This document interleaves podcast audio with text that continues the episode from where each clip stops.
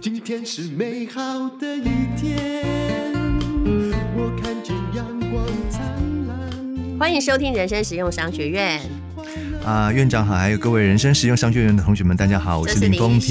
嗯哼，那今天我们要来从两个故事来探讨人性跟命运的相关性。啊，我先把这两个故事稍微聊。跟大家聊一下，其实这是我同一天看到的两个故事，新闻，对，而且都是真人实事。是，那第一个呢，是一个曾经获得美国电视艾美奖的美国设计师，叫做艾弗林·萨卡许。他在去年的九月的时候呢，突然的失踪了。没想到呢，哦，就是三月份的时候呢，经传呢，啊、呃，发现他沉尸在家中的垃圾堆，而且已经成为了一具干尸。那这个。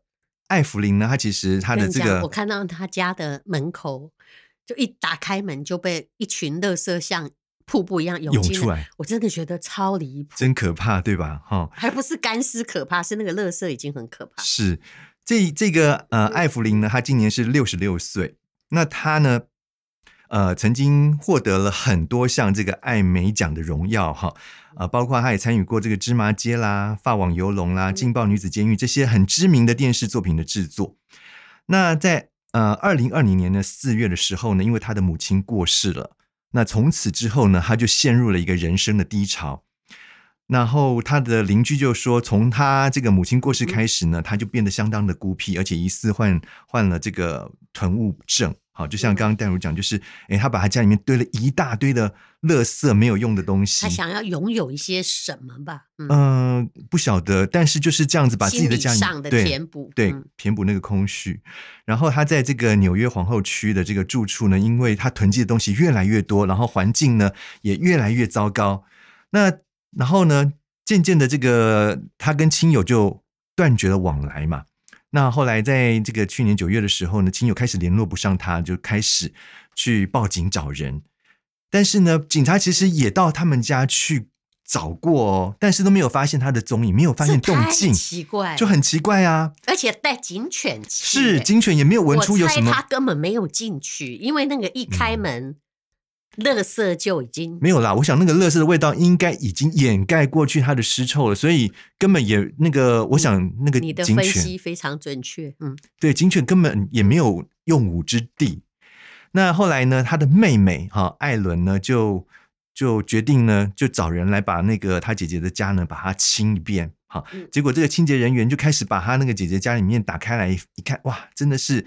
这个像垃圾山一样哈，堆得满满坑满谷的这些呃杂物，那结果呢？哎，清就在清出来的过程当中，就发现了这个艾弗林的尸体，啊，他已经被埋在这个垃圾垃圾堆当中了。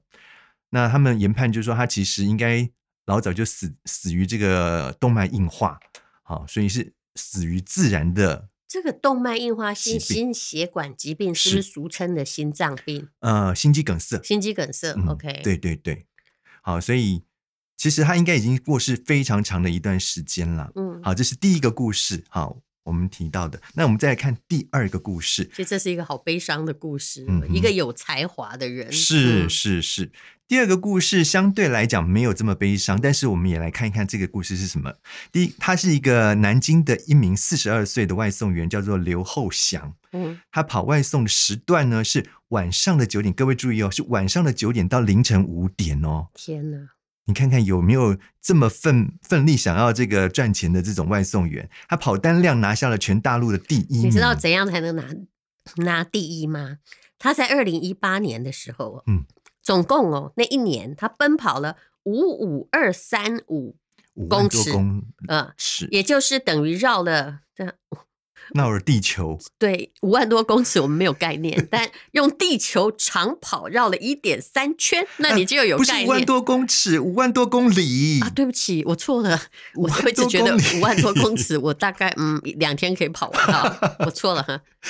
对，他跑了五万多公里，相当于是地球这个、嗯、呃。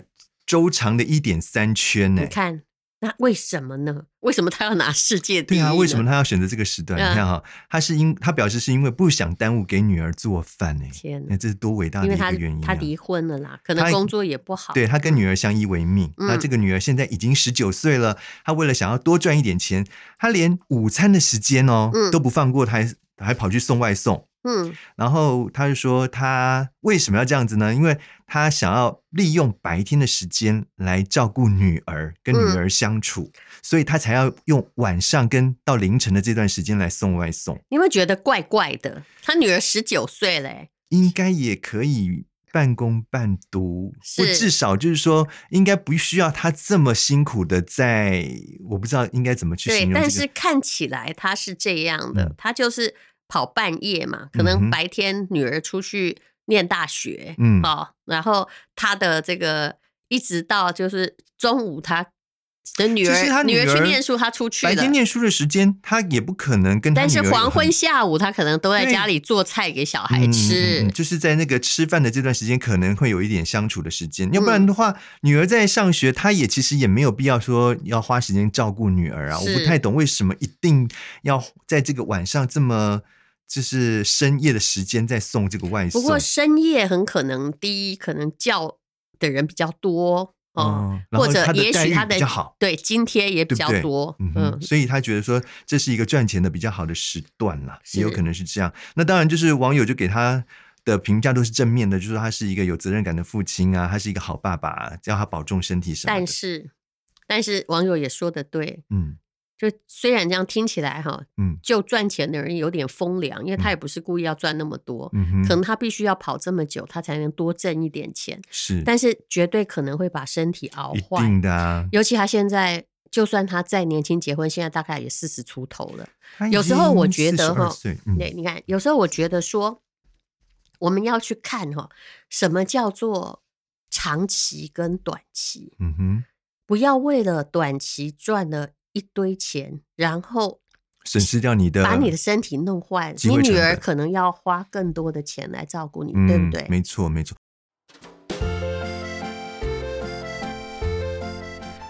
中元节普渡拜拜可是台湾人一年一度的大事，但采买普渡拜拜的用品真的很花时间，还要人挤人。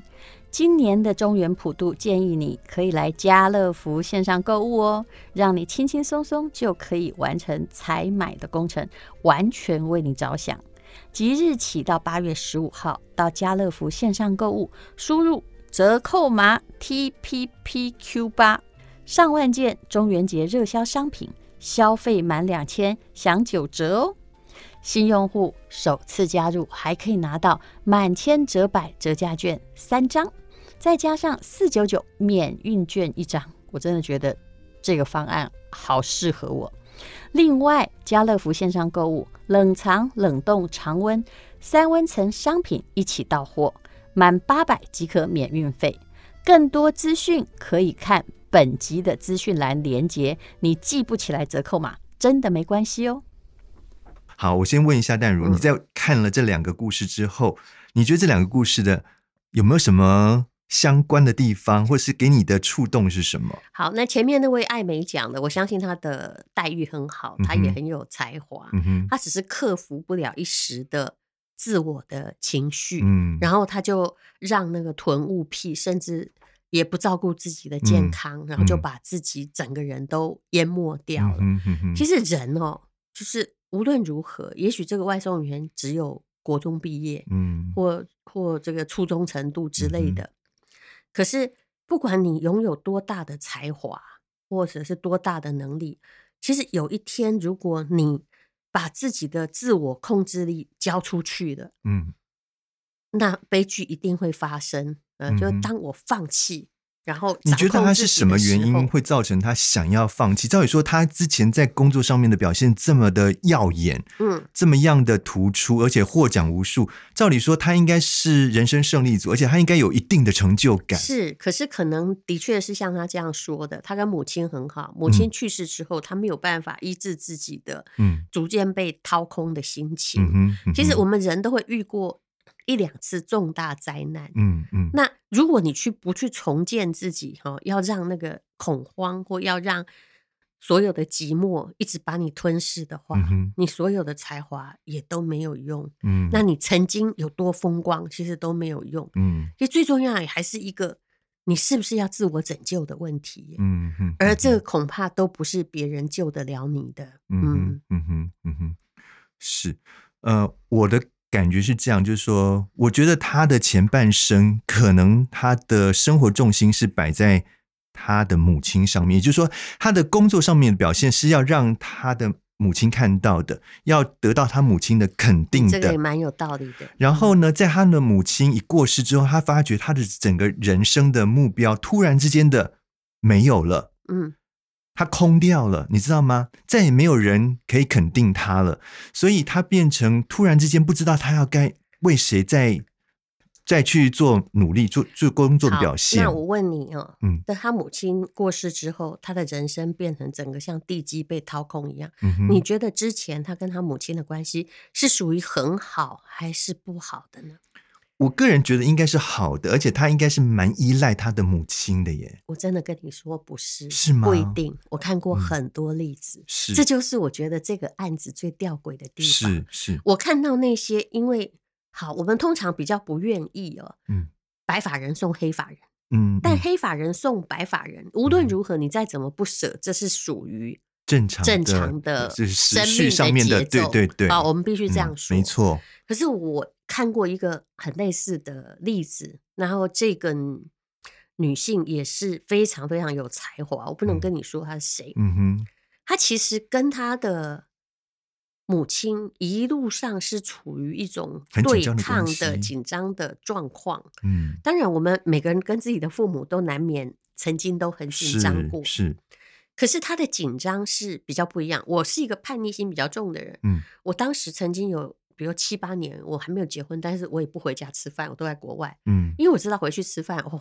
气氛一定很糟的，对吗？一定很糟，一定、嗯、一定又要把我过去做的种种的、嗯、翻旧账啊拿出来讲。嗯，对，那就不要回去嘛。是，可是呢，他不是，他比较乖，嗯、他是属于心里又反抗。嗯，如果真的羊也就算了。嗯哼，他是披着羊皮的狼，因为他还有能力哦，他不是没有能力，他是不错的。嗯、然后，可是他妈妈也是另外一种呃心理上的某种扭曲，嗯，所以他们这母女哈，他爸爸去世之后，他们母女这个相依为命，嗯，但你会感觉他还蛮孝顺的、嗯、啊。妈妈只要生病，他就一定会带妈妈去看医生。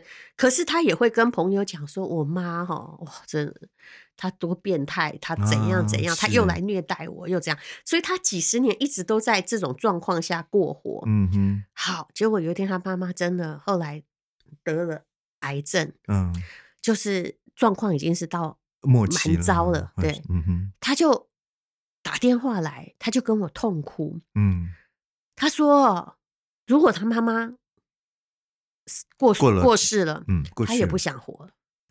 我其实好惊讶，所以你知道，我看见的那种很奥妙的关系，是，也就是这两个人呢，他们基本上是互怀敌意，嗯嗯嗯嗯，他妈妈有时候也说他说的很难听，所以他也受不了，可是又互相生存依存，这是一个多奇怪的一个羁绊的关系啊。然后后来，哎，他妈妈就竟然好了，你知道吗？他花了大家所有的钱，嗯，给他妈妈做最新的医疗，就我说好是说暂时没事，嗯嗯嗯嗯，哎。那他，他会应该很高兴吗？还是很高兴之后，他又开始他痛苦的轮回生活。是，嗯、我相信这种奇妙复杂的关系，嗯哼，很多人可以懂。其实夫妻关系也存在着这一环，嗯、有没有？对，嗯、对，吵了半晌，然后都对别人说老公有多烂啊，但他要有一天说，哎，那我们离婚吧，哎，他又不要，嗯，对不对？嗯嗯嗯、这不是他要的，是是。所以有些时候人的心理很奇妙，他。他会依赖着某种不是快乐哦，嗯哼，人对于痛苦的沉溺可能还比快乐更深，这叫斯德哥尔摩嗯的某一种，因为在痛苦当中也获得了某一种快乐嘛，应该这样解释，是是？所以他没有办法超脱那个痛苦，他反而，真正就是说受真正呃，就是很快乐的关系中，如果他失去了这个关系。他未必会真正受到打击，嗯，因为他的个性本来就是乐观的，嗯，对不对？是。可是如果你这种痛并快乐着，嗯哼，的关系，好，嗯。反反而互相折磨、折腾的关系，会让你少了这个压力之后，你人生就又垮掉。好妙哦！对，这确实蛮奥妙的。所以就是我把这个故事跟后来我们刚刚讲的第二个故事也做一个小小的连结啦。你看哈、第二个故事里面虽然说没有像第一个故事这么悲惨，但是我就在想，这个父亲他把他的生活重心都压在什么身上？就是他女儿身上、啊。可是我不认为那真的，因为你刚刚说十九岁了嘛，是对不对？他总要离巢啊，是，而且他不需要他爸赚那么多的，多赚个、嗯、每个月可能哈。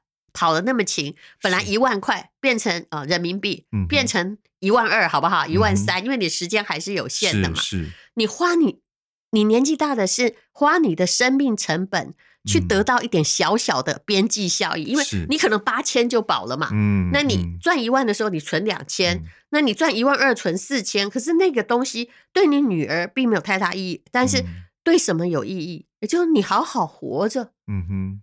你女儿可能看得欣慰一点，嗯，对，这是一个角度啦，就是说，他如果把自己搞垮了，我相信他的女儿也不会好过到哪里去，是，而且要把中间全部他爸爸赚的钱，尤其大陆他也没有什么劳健保，是，他要全部退回去，吐回去。是，那我看到的另外一个观点就是说，那万一这个女孩子她将来就离巢了啊，对不对？她就是她也可能就远离家乡，她可能去别的地方外地求学，或者甚至是。到国外去念书也有可能呢、啊，也不是不可能呢、啊。好了，那他是不是一样也蒙受到一个突然之间他的生活重心的消失？嗯，他难保不会成为另外一个艾芙琳啊，不是吗？是是是，所以对，你已经看出了这两个故事的那个同样的，他们都有一个隐忧。对，而我们人跟人之间相处也有这样子的隐忧，比如现在很多父母有没有？是我看到很多妈已经到达，嗯。呃，就他完全是在燃烧自己哦。虽然他受过现在最新式的教育，嗯嗯、他什么都不要。然后，呃，我最近才发现那种把小孩弄到自己家里教的。哦，其实我认为他小孩在学校挺不错的，嗯、但他还为什么要自己教呢？很辛苦，然后他又会怪爸爸爸，哎，爸爸当然在赚钱了哈。嗯嗯，他爸爸哎说怎么都是我在忙，家里都不忙，因为你的主力就是在家，所以很多父亲就会觉得就让你忙。嗯，好，那把小孩有人赚钱把小孩对对对，所以你也没有办法去埋怨他。然后让小孩自学，把自己弄得很辛苦，嗯、那也是你自己的选择。嗯、但是有时候我要想呢，就是说。那是你的选择，父母的选择。请问你这么为他牺牲，他快乐吗？我相信，如果今天是我妈跟我说：“你这个家伙，嗯，那个我觉得学校不适合你，哈，嗯哼，我在家里自己教你。嗯”我看我不会快乐的。对，这个有时候都是从家长自己的眼光去想的。他可能认为这样对小孩好，但小孩不一定认为这样是对他是好事，对不对？当然也有可能就是，哎，小孩也认同了啦。我们也不能说没有这样的机会，嗯、但至至少我觉得，呃，我们这样放眼看去，这样子的案例，第一个不多，第二个就是它一定是弊多于利耶。是，但其实现在那种呃，就是豁尽全力啊、嗯，已经把你的全部力量都豁出去了，然后一直觉得我对你好，但别人觉得真心不太好的，还真的蛮多的。嗯哼嗯哼，其实这个是一种。某种控制欲，嗯嗯，家长总是很喜欢说一句话，就是“我这是为了你好”，对不对？还有，我觉得哈，有一种情节很可怕，嗯哼，叫忽然打从心里觉得自己很伟大，嗯，怎么说？嗯，这爸爸也觉得，嗯。女儿十九岁了，我还要每天半夜哈牺牲我的健康，啊，然后再跑这个接单，嗯哼，多赚那一两千块，他觉得自己很伟大。嗯，很多人也是啊，东省西省哈，然后其实他的环境已经不需要他省成那样，刻薄自己成那样了，嗯哼，然后他觉得自己很伟大。嗯，我们有时候人类自己，他沉湎在自己营造的一个伟大的情怀里吗？我觉得，我后来我看到说，其实造成这个世界很大压迫的是喜欢把自己当伟大的那些人。哦，所以有些时候我们要不要嗯平凡一点点？嗯，嗯，自以为伟大的人哦，其实都是家庭的最大伤害者。嗯嗯，对。这个真的值得我们好好的深思。嗯嗯，好，谢谢你收听人生实用商学院。那其实就算看新闻，我觉得也可以用不同的角度，学到一些东西。哦，是的，嗯，谢谢大家。